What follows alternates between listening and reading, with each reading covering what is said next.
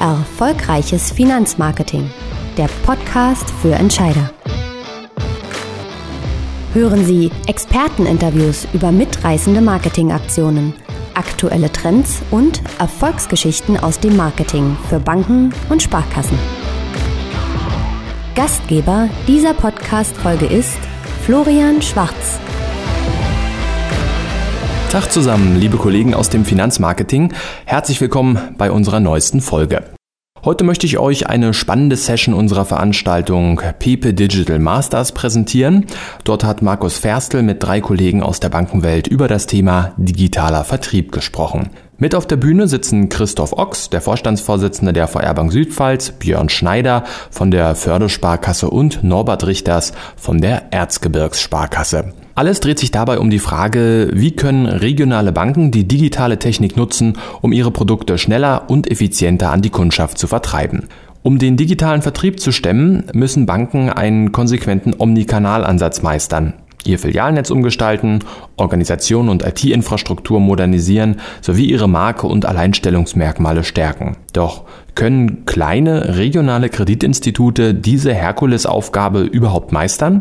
Sparkassen und Genossenschaftsverbände bringen auch bundesweit digitale Apps und Finanzdienstleistungen wie PayDirect an den Start. Die Regionalbanken sollen diese euphorisch vertreiben. Aber widerspricht das nicht dem Regionalprinzip? Schadet es der regionalen Marke langfristig sogar? Die Einbindung digitaler Technologien in die bestehenden Strukturen wird in den kommenden Jahren entscheidend zur Steigerung der Zufriedenheit und Loyalität der Kunden beitragen. Worauf kommt es dabei an? Auf die virtuose Beherrschung der digitalen Technologien oder vielmehr auf alte Tugenden wie erstklassigen Service, an hochwertige Beratung und maßgeschneiderte Erfüllung der Kundenwünsche. Hören wir mal rein, was unsere Panel-Teilnehmer dazu zu sagen haben. Woher kam denn der Impuls für die Fördersparkasse, dass sie ähm, die digitale Beratung erstmal stärken mit diesen, mit diesen Geräten hier und mit der App? Ja, wo sollte der anders herkommen als vom Vorstand, der ursprüngliche Impuls? Ähm, wobei wir ehrlicherweise sagen müssen, ähm, der erste Impuls war nicht, mit den digitalen Angeboten auf den Kunden zuzuspringen.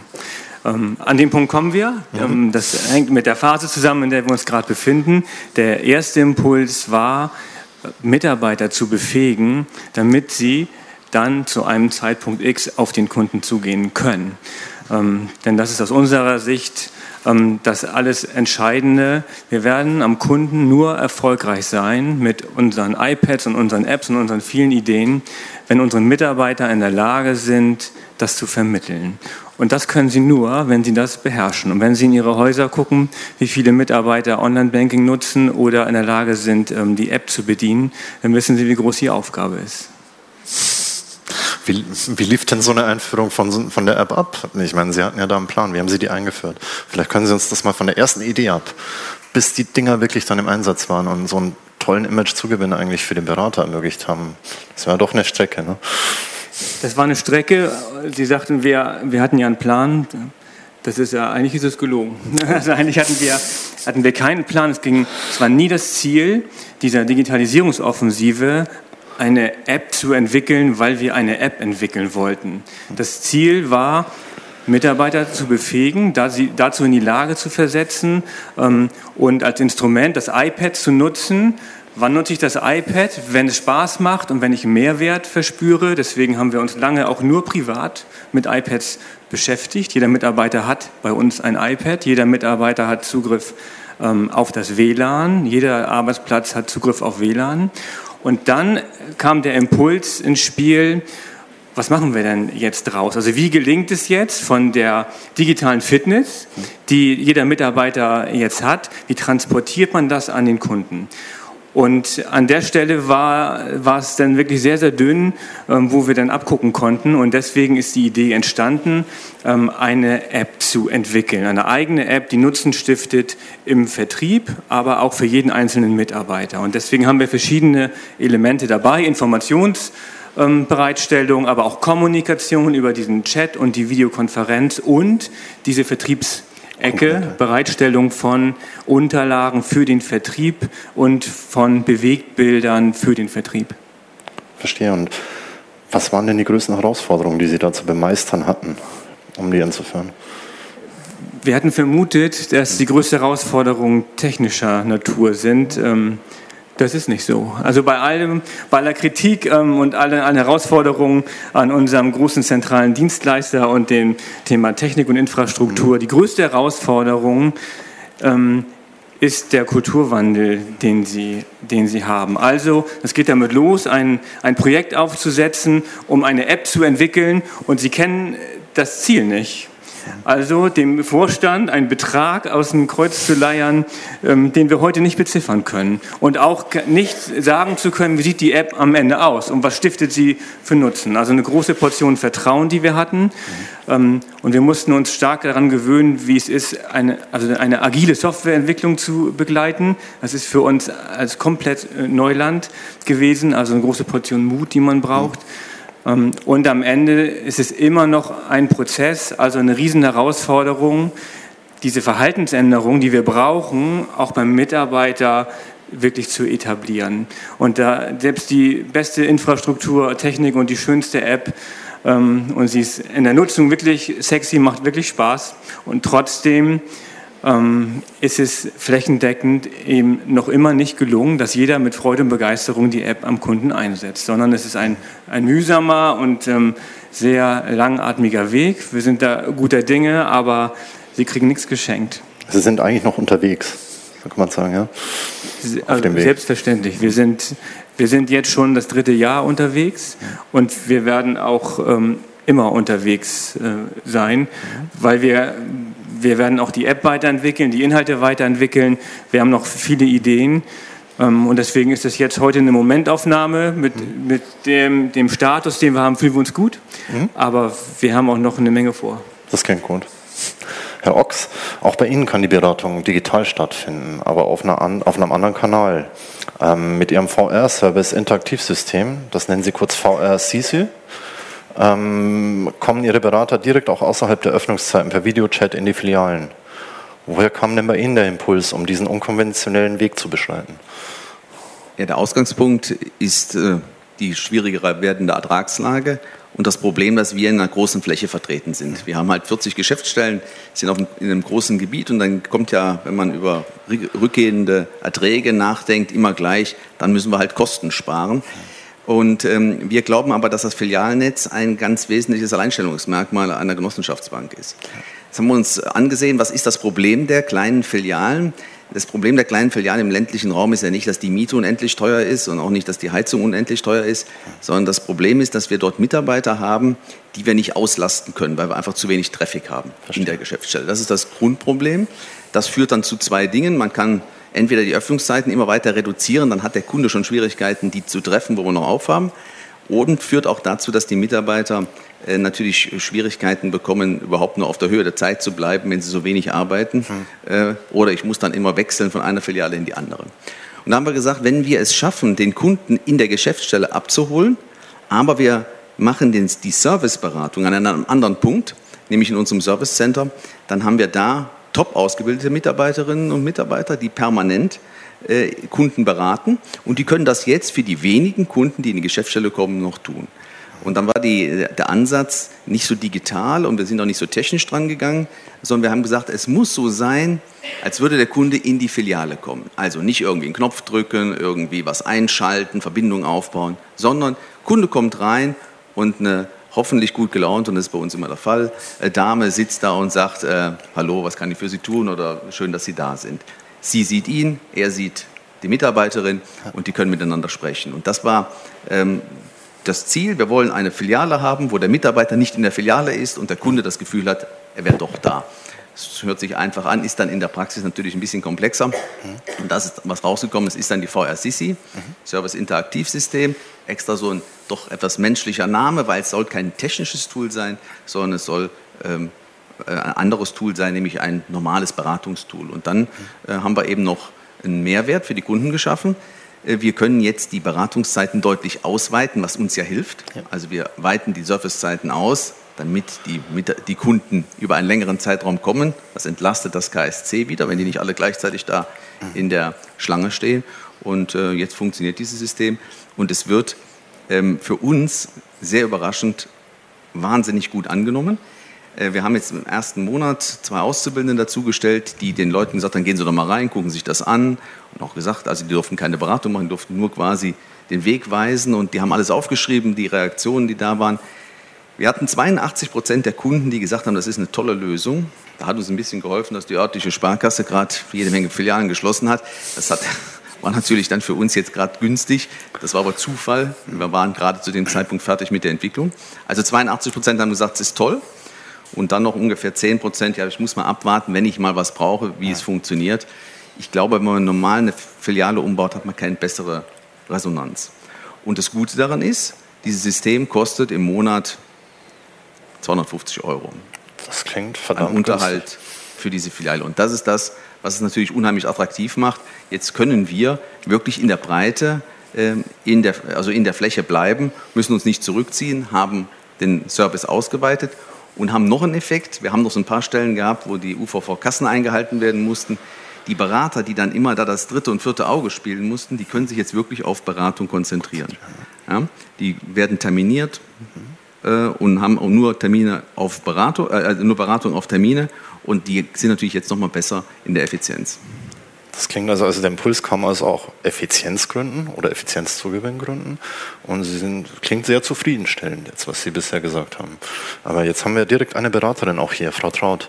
Würden Sie mir den Gefallen tun, ihr das Mikrofon zu übergeben? Super, wir sind leider mikrofonmäßig nicht so zahlreich ausgestattet. Frau Traut, aber es ist eine super Gelegenheit, Sie zu fragen. Sie sind immer gut gelaunt, habe ich gerade gehört. Bin ich. Sehr schön. Wie, wie intensiv war denn die Ein... Klappt das? Ja, ich glaube. Hört sich gut Passt. an. Wie, wie, wie, erklärungsintensiv war denn die Einführung oder die Schulung äh, in dieses System? Mussten Sie da, wie haben Sie denn die ersten Kunden mit dem System auch vertraut gemacht oder willkommen geheißen?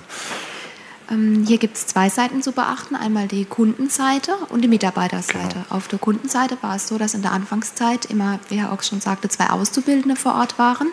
Die haben wir nicht einfach so hingestellt. Die haben vorher Schulungen bekommen durch Trainer, weil es uns da besonders wichtig war, vor allem in der Anfangszeit beim ersten Kontakt mit der CC den Kunde heranzuführen und eben nicht alleine zu lassen. Hat sich auch bewährt, wie man eben ähm, an der Zahl auch sieht. Was uns auch unterstützt hat, ist, dass es so bedienerfreundlich ist, wie er auch sagte, eben keine Knöpfe, ähm, keine Eingaben sind zu tätigen, wie vorher am Service auch. Mhm. Also wenig Potenzial, damit da was schief geht oder damit es kompliziert genau. wird für den Kunden. Ja. Ganz einfach. Ist auf Ihrer Seite genauso? Also unkompliziert und einfach? Mm, bei der Mitarbeiterseite war es selbstverständlich so, dass ein neues System auch neue Herausforderungen birgt. Mhm. Wir haben die Mitarbeiter intensiv geschult. Noch intensiver natürlich für die Auszubildende, weil das eine Aufgabe ist, die es vorher so gar nicht gab. Hinzu kam hier, und das war auch gut so, es ähm, war sehr fördernd, dass die Mitarbeiter so begeistert waren und die Vorfreude einfach da war. Okay, das ist natürlich immer ein Vorteil. Mhm. Und sagen Sie, Sie haben jetzt schon ein bisschen Praxiserfahrung oder einige Kunden so beraten. Ich kann mir vorstellen, das ist ja für, für jeden Kunden eigentlich das erste Mal, dass er sich in so einem Kanal bewegt. Haben Sie da irgendwas erlebt? Kann Sie aus der Praxis vielleicht ein paar charmante Anekdoten erzählen oder berichten? Also vor allem jetzt in der Anfangszeit, ich habe immer gesagt, wir hätten jetzt äh, alles aufschreiben sollen, ein Buch machen sollen, ja. weil so lustig wie hier am Anfang wird es dann kaum wieder mit den ersten Kontakten. Ähm, sehr schön ist immer der Wiedererkennungswert, da die Mitarbeiterinnen, die in der Sisi arbeiten, auch im Kundenservice Center am Telefon arbeiten. Ähm, kam der Kunde in die Sisi, die Mitarbeiterin hat sich vorgestellt mit ihrem Namen und dann sagt der Kunde, ach, ich kenne Sie, wir haben gestern Abend telefoniert, auch ohne Ihren Namen, ich habe Sie schon an der Stimme erkannt. Süß. Beide haben dann äh, Kunde Freudestrahlen, die Mitarbeiterin sich total gefreut, dass sie jetzt ein Gesicht zu dem Kunde hat, mit dem sie mhm. gestern noch gesprochen hat. Eine andere Mitarbeiterin heißt mit Vornamen Lisa, hat sich vorgestellt. Der Kunde sagt dann, ach so, Sie sind keine Sissi, Sie sind dann die Lissi. Also auch hier so ganz persönliche Identifizierung ist ganz süß, ja. ja. Aber das klingt doch vielversprechend. Es klingt auch so, mhm. gerade jetzt Ihre Anekdote, dass, dass der Mann zuerst über das Telefon Kontakt hatte und dann eben ja. über Sissi, dass das gar nicht so sehr mit dem Kanal zu tun hat, sondern eher mhm. damit mit der Beraterbeziehung oder mit der, ja. mit der Vertrauensbasis, die da besteht. Genau. Das klingt vielversprechend. Vielen Dank. Danke. Herr Ochs kriegt sein Mikrofon wieder. Super. Wir sind hier wieder vollständig. Herr Richters, seit der Einführung von der Internetfiliale 6, da gibt es ja diese Funktion, mehrere neue Kanäle anzubieten auf der rechten Seite.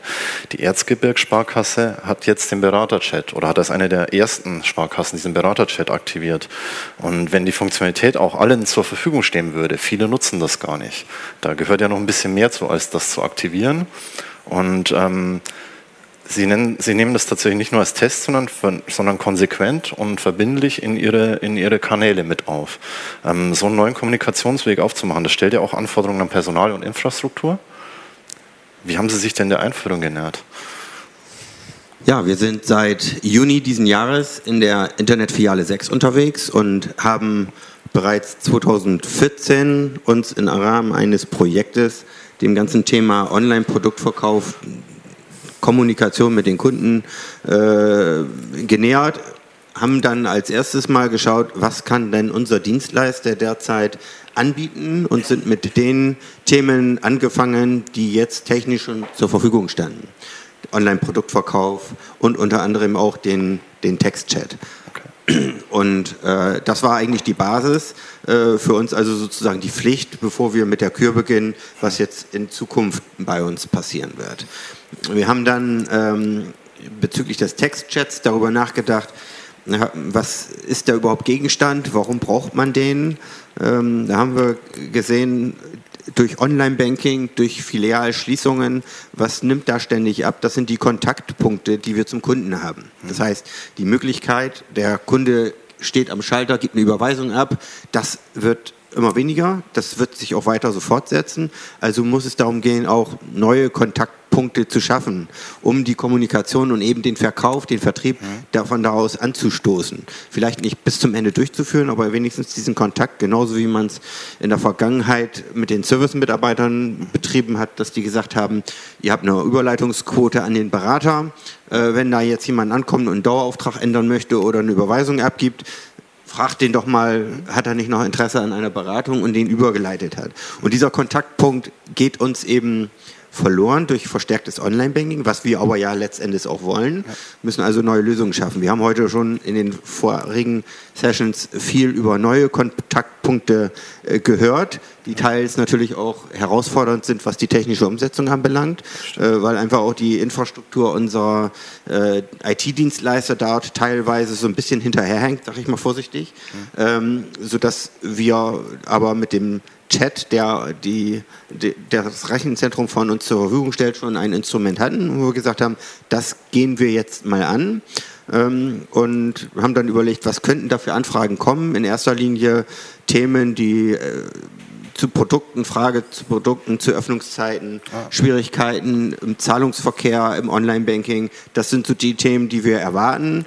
Ähm, ob man nun in einem Chat, in einem Text-Chat wohlgemerkt, wo man ja alles eintippen muss, äh, eine Baufinanzierungsberatung macht, das haben wir erstmal äh, als eher nicht so interessant angesehen.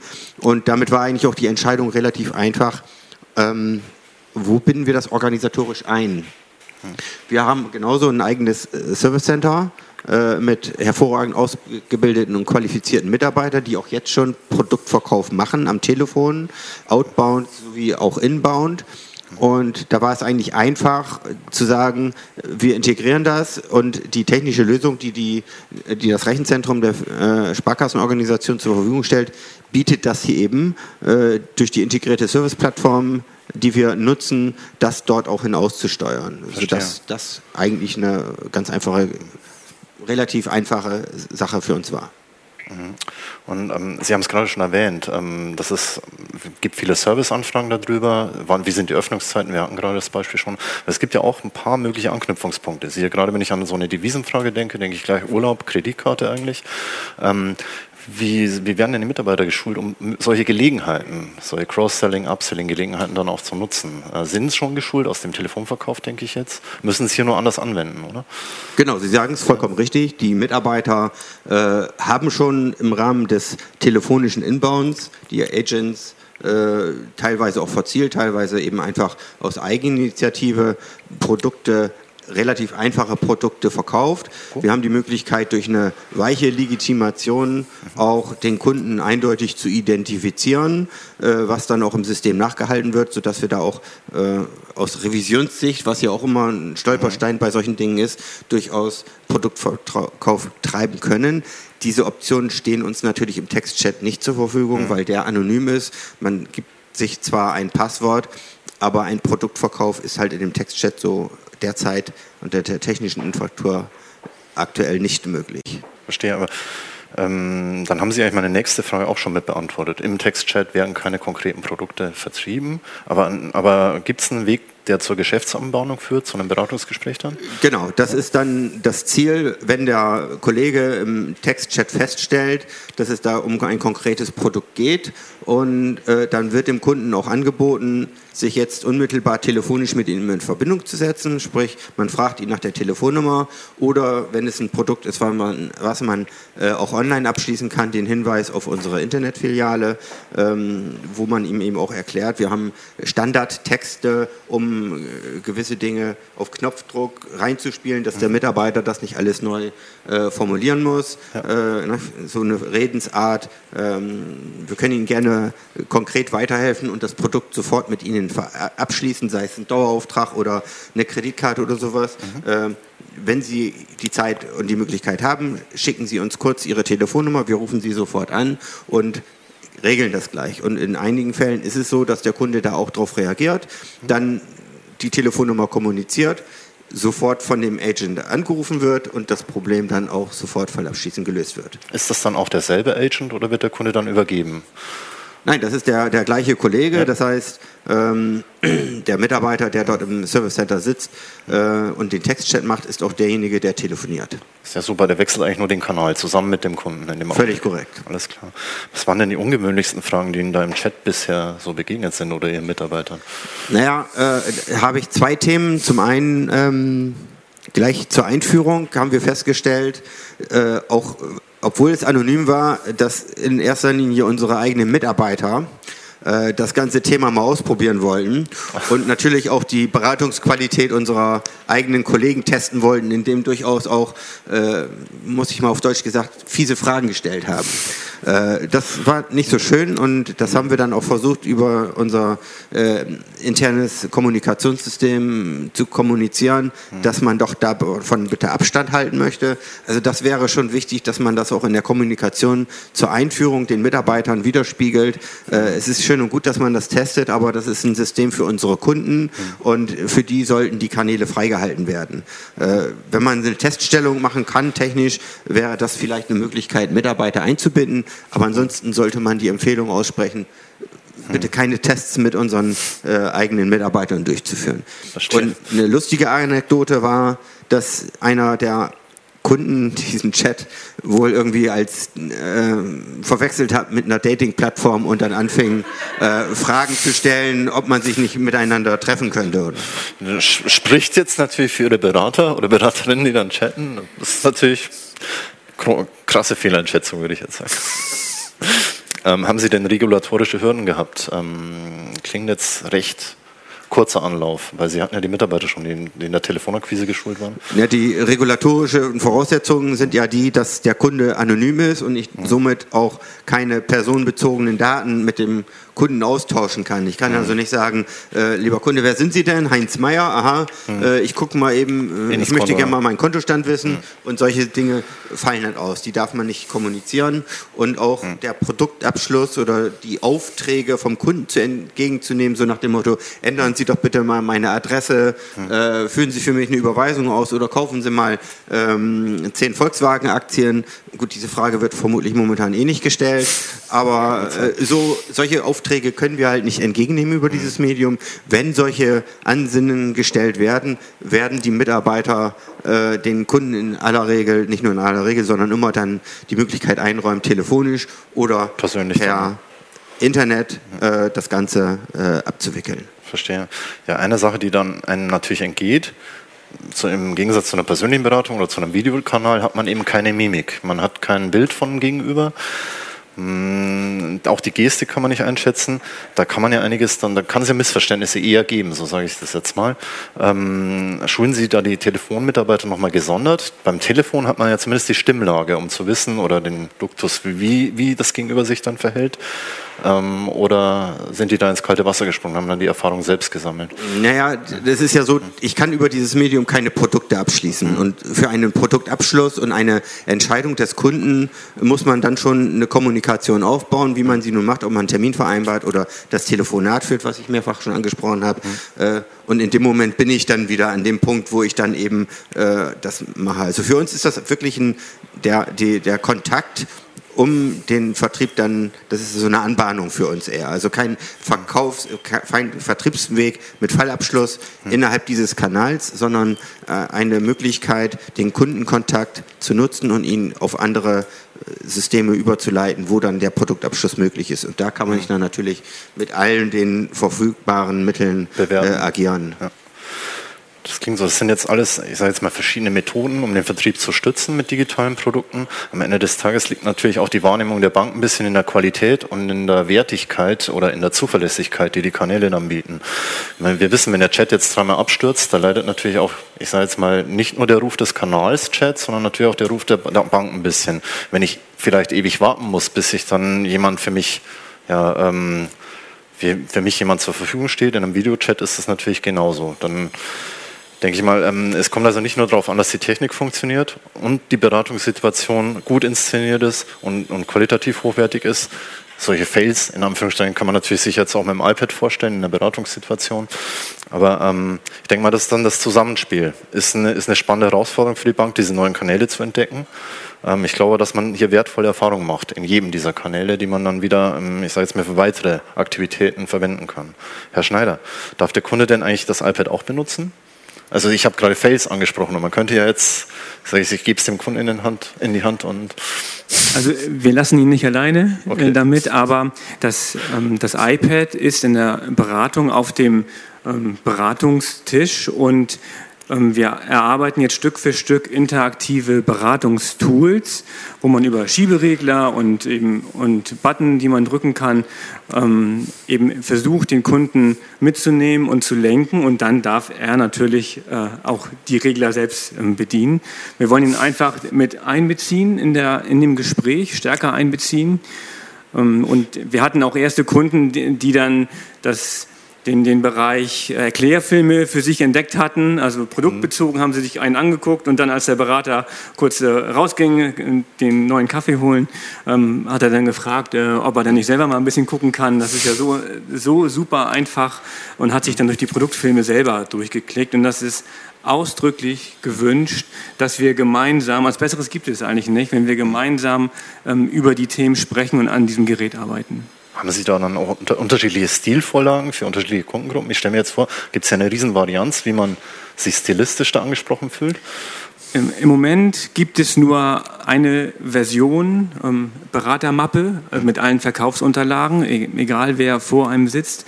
Ähm, wir haben natürlich unterschiedliche Inhalte, die wir dann ansteuern, aber im Moment besteht die Gefahr, dass er ähm, eben auch Produkte sich ansieht, wenn er dann ähm, alleine ist die gar nicht auf ihn zutreffend mhm. sind. Das ist sicherlich in der nächsten Ausbaustufe ähm, denkbar, das nochmal zu optimieren. Heute unterscheiden wir auch nicht zwischen Firmenkunden und Privatkunden, sondern wir sind im Moment auf Produktebene unterwegs. Auch da wäre es denkbar, dass zukünftig ein Firmenkundenberater, weil die Leuchtturm-App ihn identifiziert bei der Anmeldung, andere Dokumente angezeigt bekommt als der Privatkundenberater.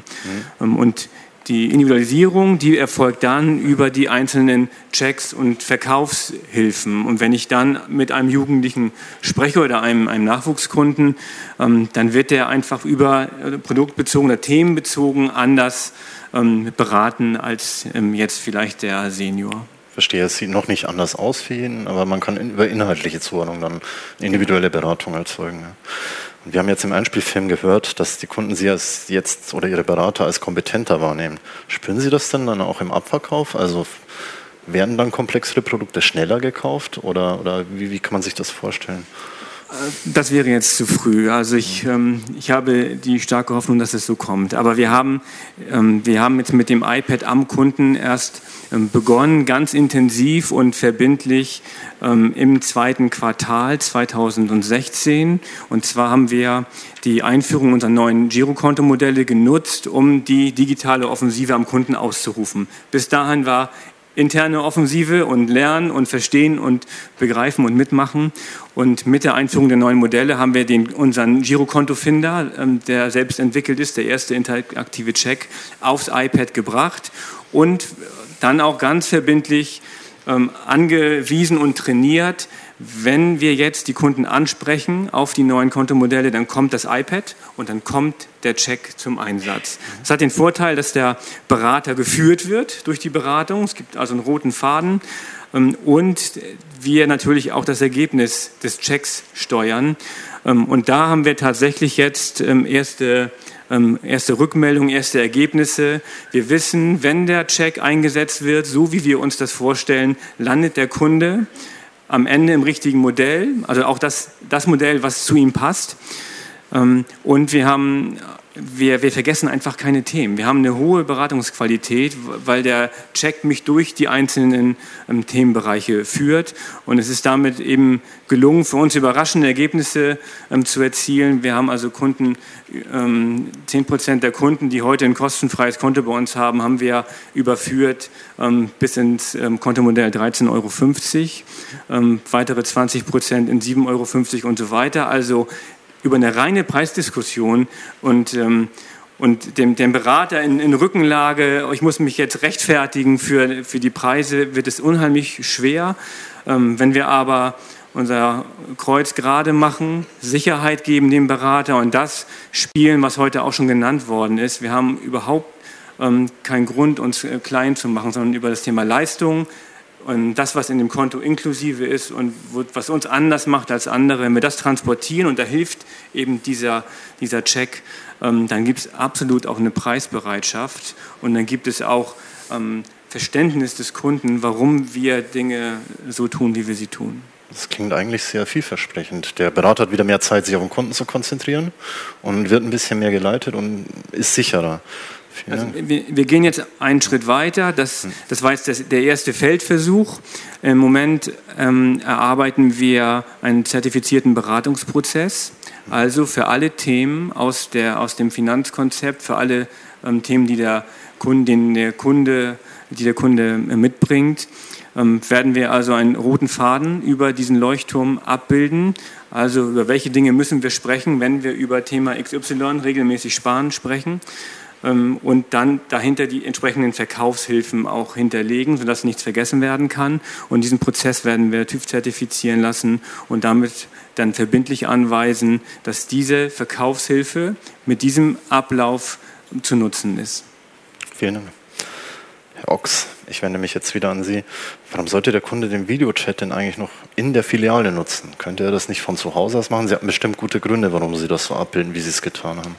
Ja, wir sprechen ja nicht den Kunden an, der zu Hause am Internet sitzt und äh, skypt oder solche Dinge macht, sondern wir sprechen den Kunden an, der keinen digitalen Weg zu uns mhm. wählt, der eben äh, sehr traurig ist, dass die Filiale nicht mehr da ist, zu der er gerne hingegangen ist. Den können wir jetzt bedienen, so wie er es kennt, mit einem Unterschied, dass die Mitarbeiterin quasi wieder durch die Glasscheibe zu sehen ist, die aber nicht mehr die Kassenbox ist, sondern die ein Bildschirm ist. Also der Kunde, der zu uns kommt, ähm, macht diesen Weg also zunächst mal, weil er gar nicht den digitalen Weg sucht. Aber auch der, der den digitalen Weg sucht, hat es in vielen Dingen wesentlich einfacher.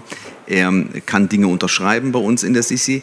Er kann Unterlagen mitbringen, dem Berater leicht zeigen während des Gespräches. Der Berater in der, im Service Center kann ihm wiederum Dinge zeigen am Bildschirm, was ja ähm, im Skype ein bisschen schwieriger geht. Und wir haben natürlich auch eine andere Qualität. Also wir haben da schon HD-Qualität, wenn der Kunde da drin ist. Also das ist ein ganz normales Beratungs- oder ja, Service-Beratungsgespräch, wie er es aus der Filiale kennt. Also es konkurriert nicht so sehr mit einem Skype-Kanal jetzt, sondern Nein. es ersetzt tatsächlich. Es ersetzt die Filiale, die besetzt ist und die relativ klein ist und wo wir keine Auslastung für die Mitarbeiter bekommen.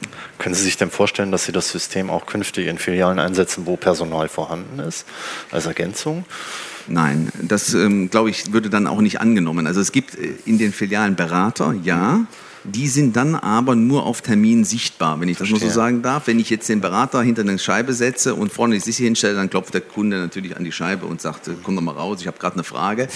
Ähm, ich möchte auch gar nicht, dass er so Zeit hat, rauszukommen. Hm. Also wird der, der Kunde, wenn er einen Beratungstermin hat, in die Sissi gehen und der Frau Traut sagen, ich habe einen Termin mit dem Herrn Müller und dann sagt die Frau Traut, ich sage Bescheid, Sie können zur Tür gehen, ich mache Ihnen die Türe auf und sie Aha. kann dann von Landau aus in 40 Stellen oder in 20 Stellen, wie viel wir dann am Ende haben, die Tür aufmachen. Und dann gibt es nur eine Beratung auf Termin mhm. und ansonsten geht er eben in die, in die Sissi. Aber dass es jetzt einen Serviceberater gibt, der ja. tatsächlich da ist und eine Sissi, das würde wahrscheinlich nicht angenommen werden. Und jetzt haben Sie es hört sich so an, wenn Sie ein sehr klares Bild hätten, wie Sie Ihre Fläche weiterhin bespielen. Äh, wie sieht denn dann so ein Filialnetz, wenn Sie so aus dem Nähkästchen plaudern würden? Wie, wie sehen Sie ein Filialnetz der Zukunft? Ja, wir werden auf jeden Fall Beratungsstellen haben, große Stellen haben, die so äh, funktionieren, wie sie heute funktionieren. Flagship-Stores, wie Sie das genannt haben. Es wird kleinere Filialen geben, bei denen es sich lohnt, mit einem stationär vorhandenen Serviceberater zu arbeiten, also die so viel Traffic haben. Und es wird Filialen geben, bei denen es dann äh, Beratungen gibt, face-to-face, -face, auf Termin und eben Sisi-Beratung. Und vielleicht gibt es auch Stellen, die nur Sisi-Beratung anbieten, zum Beispiel bei ähm, Supermarkt oder Kaufhäusern, die dann keine Beratung haben oder nur ein Beratungszimmer haben, was dann situativ mal genutzt werden kann. Das wäre so ein Shop-in-Shop-System. Ne? Ja, aber so eine Sissi-Stelle kann man sich relativ leicht vorstellen. Sie ist ja auch mhm. äh, kostengünstig, sie ist ein Markenkontaktpunkt für uns. Ähm, wir sind dann in der Fläche wieder sichtbar, was ich für sehr äh, wesentlich halte. Also das halte ich bei aller Diskussion um ähm, Online- und um äh, Internetaffinität der Kunden für wichtig, dass der Kunde uns äh, im täglichen Leben sieht und wahrnimmt. Das spielt eine wichtige Rolle, äh, denn nicht alle werden wir es schaffen, immer als Erster bei Google zu sein, wenn man äh, äh Google äh, etwas sucht, sondern es müsste auch mal sein, dass dem Kunden einfällt, Baufinanzierungsberatung, informiere mich im Internet, natürlich macht jeder heute, aber ich weiß, in meiner Nähe gibt es eben die VR-Bank Südpfalz und selbstverständlich gehe ich dahin. Und ich glaube, dieser Weg, der wird unterschätzt. Der wird unterschätzt und wenn man aus der Fläche verschwunden ist, dann verliert man die, die Nähe zum Kunden. Ich spreche oft mit Vorstandskollegen, die sagen mir, es ist nicht viel passiert, nachdem wir die Geschäftsstelle geschlossen haben. Das ist klar. Die messen nach sechs Wochen, wie viele Kunden haben ihr Konto aufgelöst. Ja. Das sind nicht so schrecklich viele, weil das ist ein bisschen umständlich. Mhm. Äh, man muss mal über die Jahre sehen, wie langsam die, der Kontakt zu dem Dorf verloren geht. Ja. Wie dann die auslaufende Zinsverschreibung vielleicht bei mir nicht mehr prolongiert wird. Und irgendwann ist das Girokonto auch weg oder man hat noch das Girokonto, aber viele andere Dinge nicht mehr. Also eine gewisse Flächenpräsenz bleibt nach wie vor eine notwendige, äh, notwendige Aufgabe einer regionalen Bank. Mhm klingt plausibel. Das sie verdichtet sich alles zu einem Bild, wo eine hochkomplexe Beratungssituation nach wie vor in der Filiale stattfinden wird und muss vermutlich. Ich denke, so ein Thema wie Unternehmensnachfolge, wie Baufinanzierung, das ist ein Face-to-Face-Thema, da wird auch lange darauf hingearbeitet und recherchiert. Und da zählt dann auch die räumliche oder die örtliche Nähe und die Kompetenz. Wenn wir aber jetzt sagen, so Standardanwendungen, ich sage jetzt mal Geld abheben, Überweisung tätigen, die ja jetzt heute auch schon oft ähm, digital erfolgen oder nur noch am Bankautomaten, ähm, das wird vermutlich in der Fläche dann ja, leichter verfügbar zu machen sein für die Bank. Und die digitalen Medien können durchaus den Kit dazwischen schaffen, was Informationsbeschaffung betrifft, was solche, ich nenne es jetzt mal Informations- oder Anbahnungskanäle wie den Chat betrifft oder was auch vielleicht später mal Videochat-Kanäle betreffen wird. Wenn also eine gewisse Komplexität vorliegt, werden die Produkte dann vermutlich digital vorbereitet und dann doch wieder persönlich abgeschlossen, egal auf welchem Kanal. Wie sehr riecht das? Wie hoch ist denn im Augenblick das Chat-Aufkommen? Machen die Kollegen das nebenbei noch mit oder müssen sie da schon ein bisschen aufstocken jetzt? Also wir sind ja schon in der Internetfiliale 5, also Ende 2014 mit dem Chat angefangen mhm. und da waren die Chats also sehr überschaubar. Wenn wir da ein, zwei oder drei Chats am Tag hatten, dann war das der normale Wert.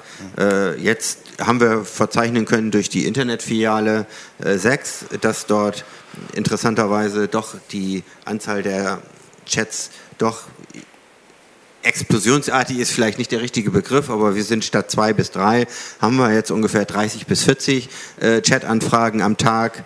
Ähm, und ähm, insofern entwickelt sich das langsam. Äh, die nächste Ausbaustufe, und, und, da sind wir da in unserem Rechenzentrum auch dankbar, dass sie das erkannt haben. Äh, die nächste Ausbaustufe ist so eine Art Layer, der dann in der Internetfiliale äh, gebracht werden kann. Das heißt, wenn jemand auf der Produktseite verweilt und längere Sekunden, 15 Sekunden beispielsweise, das kann man dann administrieren, ja. äh, keine Bewegung auf der Seite vollzogen hat, gibt es die Möglichkeit, diesen Layer einzublenden, um Ihnen darauf hinzuweisen, lieber Kunde, hast du hier eine Frage zu dem Produkt? Ähm, möchten Sie das gerne beantworten? Äh, klick doch einfach auf den Textchat und äh, formulier deine Frage gleich und wir beantworten die. Das kann man natürlich auch so individuell gestalten, dass man dort je nach Thema dann nicht unbedingt den Textchat, sondern in der nächsten Ausbaustufe, wo wir halt auch momentan ähm, den Fokus haben, äh, dann eine, Videolegitim äh, eine Videokonferenz mit einzubinden. Sind wir technisch noch nicht so weit, aber das ist die nächste Ausbaustufe, sag ich mal dann. Das ist ähm, absehbar schon jetzt, ja. Bitte? Das, das, ist jetzt schon absehbar, dass das da hingehen wird? Äh, nee, aber das wollen wir natürlich, weil da schreien alle nach, auf Deutsch gesagt. Mhm. Und wir hören ja auch hier von den beiden Kollegen, die hier auf dem Podium sitzen, mhm. dass das Thema Videoberatung auf jeden Fall ein Thema ist. Ja. Äh, wie das infrastrukturell eingebunden wird, muss man sehen. Aber ich glaube, ähm, erstmal mit diesem Layer werden wir nochmal ein erhebliches Wachstum an, an Chat-Anfragen haben.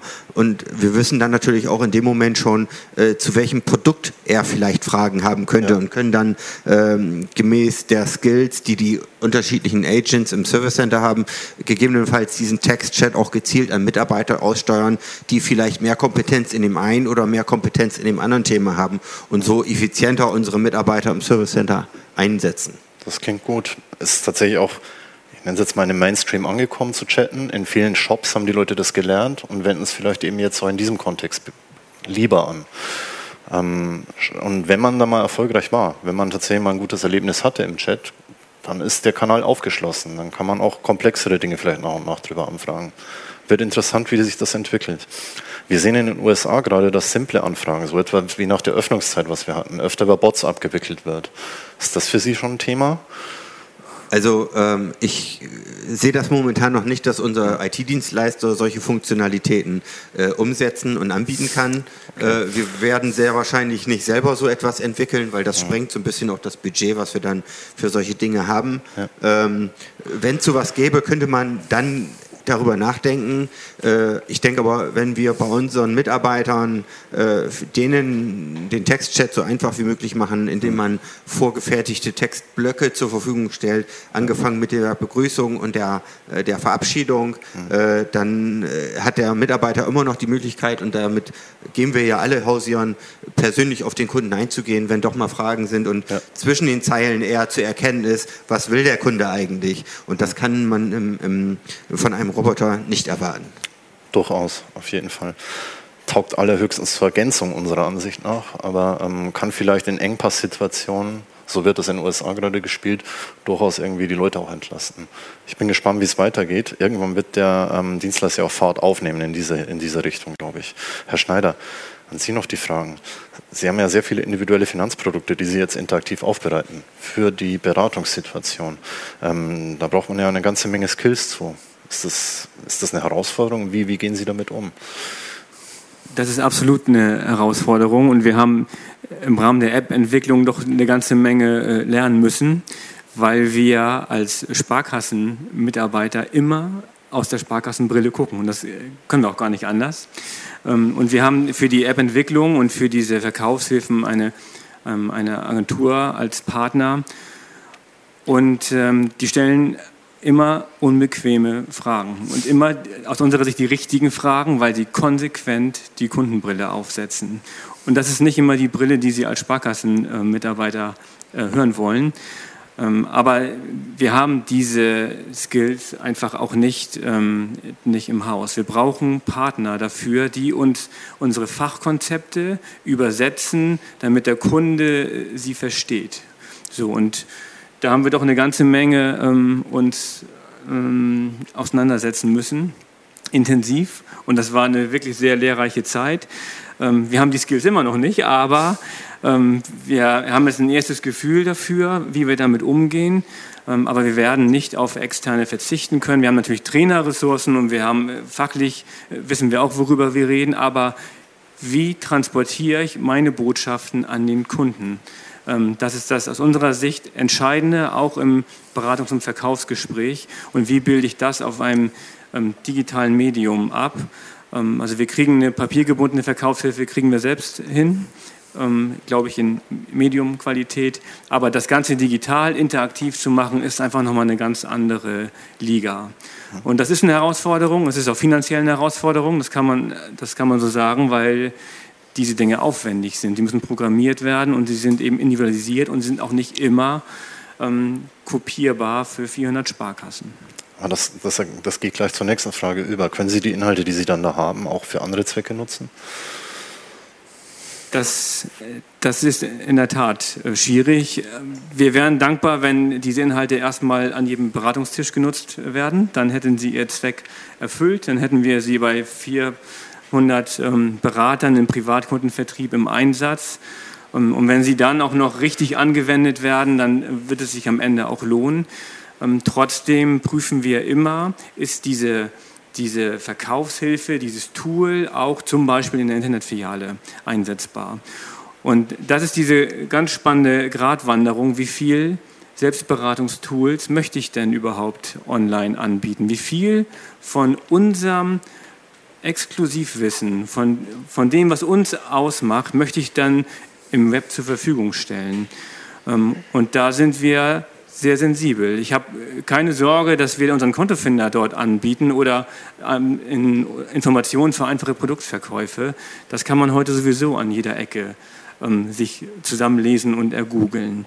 Aber die Dinge, die uns ausmachen, die komplex sind, wo, wo man eben auch Sparkasse spüren muss, eine Baufinanzierung, eine echte, vollumfängliche Altersvorsorge oder Anlageberatung, Dafür würden wir die Menschen gerne sehen, äh, nach wie vor.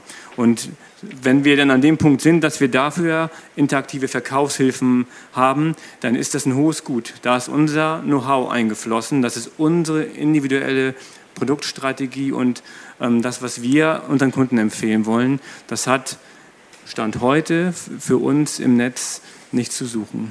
So, und, aber diesen Abwägungsprozess, den müssen wir uns immer angucken. Da wird sich die Welt auch äh, weiterentwickeln. Ähm, aber das ist unser geistiges Eigentum. Ähm, und da müssen wir, glaube ich, gut darauf aufpassen, was ist der Unterschied ähm, von Direktbanken zu, zu, einer, zu einem regionalen Institut. Das heißt, es ist nicht so vorstellbar, dass ich demnächst die App direkt bediene, ganz ohne den Berater, auf, ich sage jetzt mal zu Hause auf der Couch. Ganz einfach, weil einfach so viel Know-how drin steckt und das auch ein bisschen ihr Ihr Schatz ist, wenn ich das so verstehe. Das ist absolut ähm, unser, unser Schatz. Sie, Sie, können wahrscheinlich trotzdem auf der Couch sitzen und dann äh, sich per Videoberatung ähm, mhm. zuschalten und dann würden wir gemeinsam diese interaktiven Verkaufshilfen durchgehen. Das okay. können wir tun, aber nicht unkommentiert und, ja. und ähm, auch eben nicht unbegleitet. Mhm. Und das ist im Moment unsere äh, Philosophie. Das heißt nicht, dass wir für viele, viele kleine Prozesse, also gerade für Prozessthemen, einfache Produkte, ähm, hier noch, noch viele Dinge auch bereitstellen können und müssen, damit wir auf Augenhöhe mit den Direktbanken bleiben. Das ist ganz sicher so. Jo, jetzt habe ich noch eine Frage an alle. Und zwar sehen wir, da, wir sehen, dass der Zahlungsverkehr immer noch die Grundlage für die Kundenbeziehung ist. Das haben da drückt der Schuh vielleicht jetzt noch nicht. Aber wenn die Kunden mal weg sind, in Anführungsstrichen, oder an einen Wettbewerber gegangen sind, dann kriegt man die nur sehr schwer wieder zurück. Wir sehen jetzt, dass es PayDirect gibt, um einen gewissen US-Konzern anzugreifen. Wir sehen die Smartphone-Bank, die gerade in Hamburg gebaut wird. Die kennen Sie auch, die Yomo. Und ähm, auch hier sieht man, an welchen Wettbewerber die sich dann ausrichten. Zusätzlich gibt es die ganzen Fintech-Startups. Es gibt immer noch die privaten Banken. Spüren Sie denn diesen digitalen, angeblich digitalen Wettbewerb, denn eigentlich ist es ja nur ein normaler Wettbewerb, der hauptsächlich aber auf diesen Kanälen ausgefochten wird. Spüren Sie den schon vor Ort oder ist das, berührt Sie das noch nicht so? Also ähm, wir haben gerade Anfang diesen Jahres unsere Konditionen alle überarbeitet und das führte natürlich zu einer einer Welle von, ich sag mal, Kontokündigungen, wo wir jetzt auch versuchen zu recherchieren, wo sind die hingegangen. Ähm, der Großteil ist regional verwurzelt und hat dann auch ein regionales Kreditinstitut gesucht, aber es ist eben auch einer, ein Teil dabei, die eben die Direktbanken wählen. Ähm, inwieweit die App-Technologie nun dazu führt, dass der eine oder andere unsere Bank wechselt. Ähm, da muss ich sagen, ist die Herausforderung von uns, dort entsprechende Angebote zu bieten, die dem Kunden eben äh, dazu bringen, bei uns zu bleiben. Mit der Sparkassen-App haben wir da sicherlich ein gutes Produkt.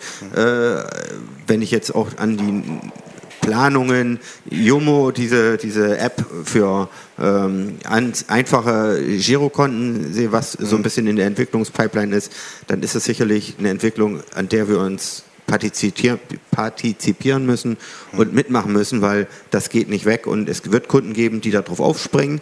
Und wenn wir von denen, die da aufspringen, einen Teil von dem Kuchen abkriegen, denke ich mal, dann haben wir unser Dasein gerechtfertigt. Gerechtfertigt gesichert.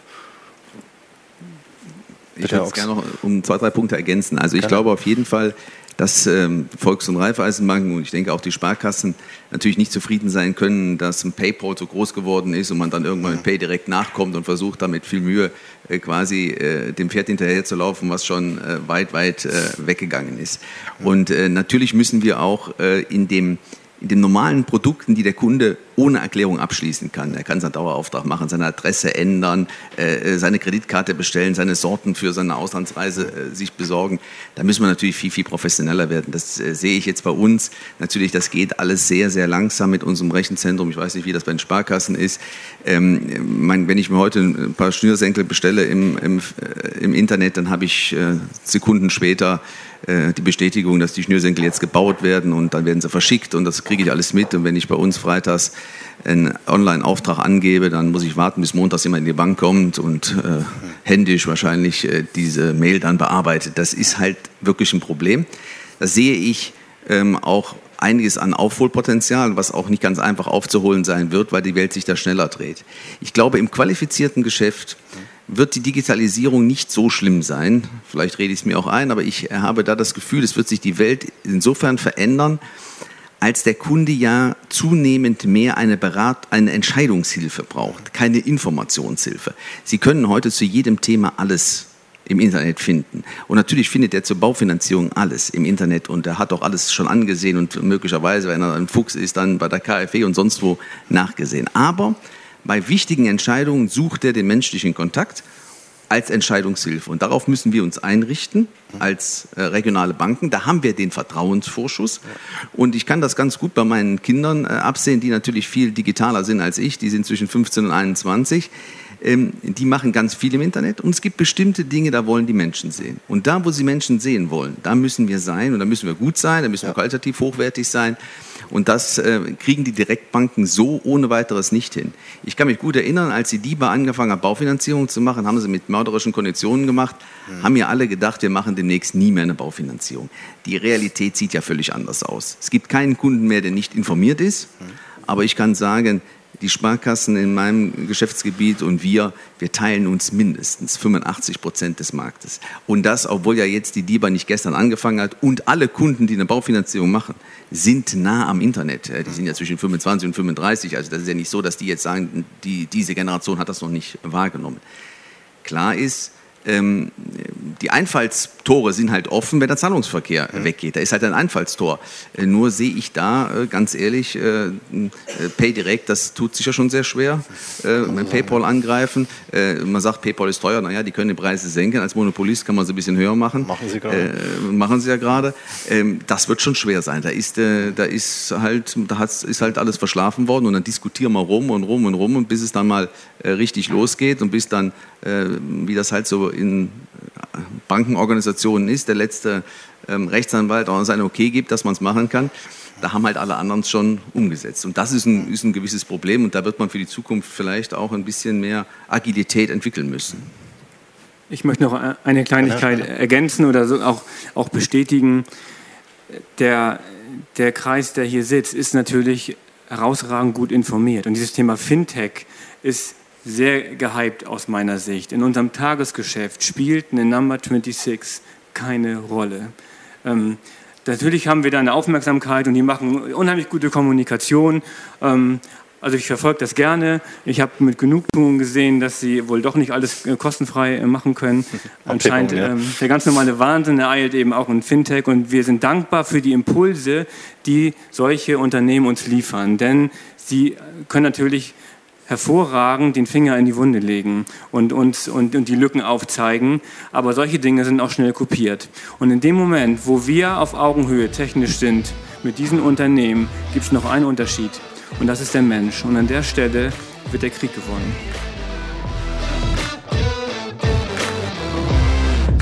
Das war Erfolgreiches Finanzmarketing, der Podcast für Entscheider.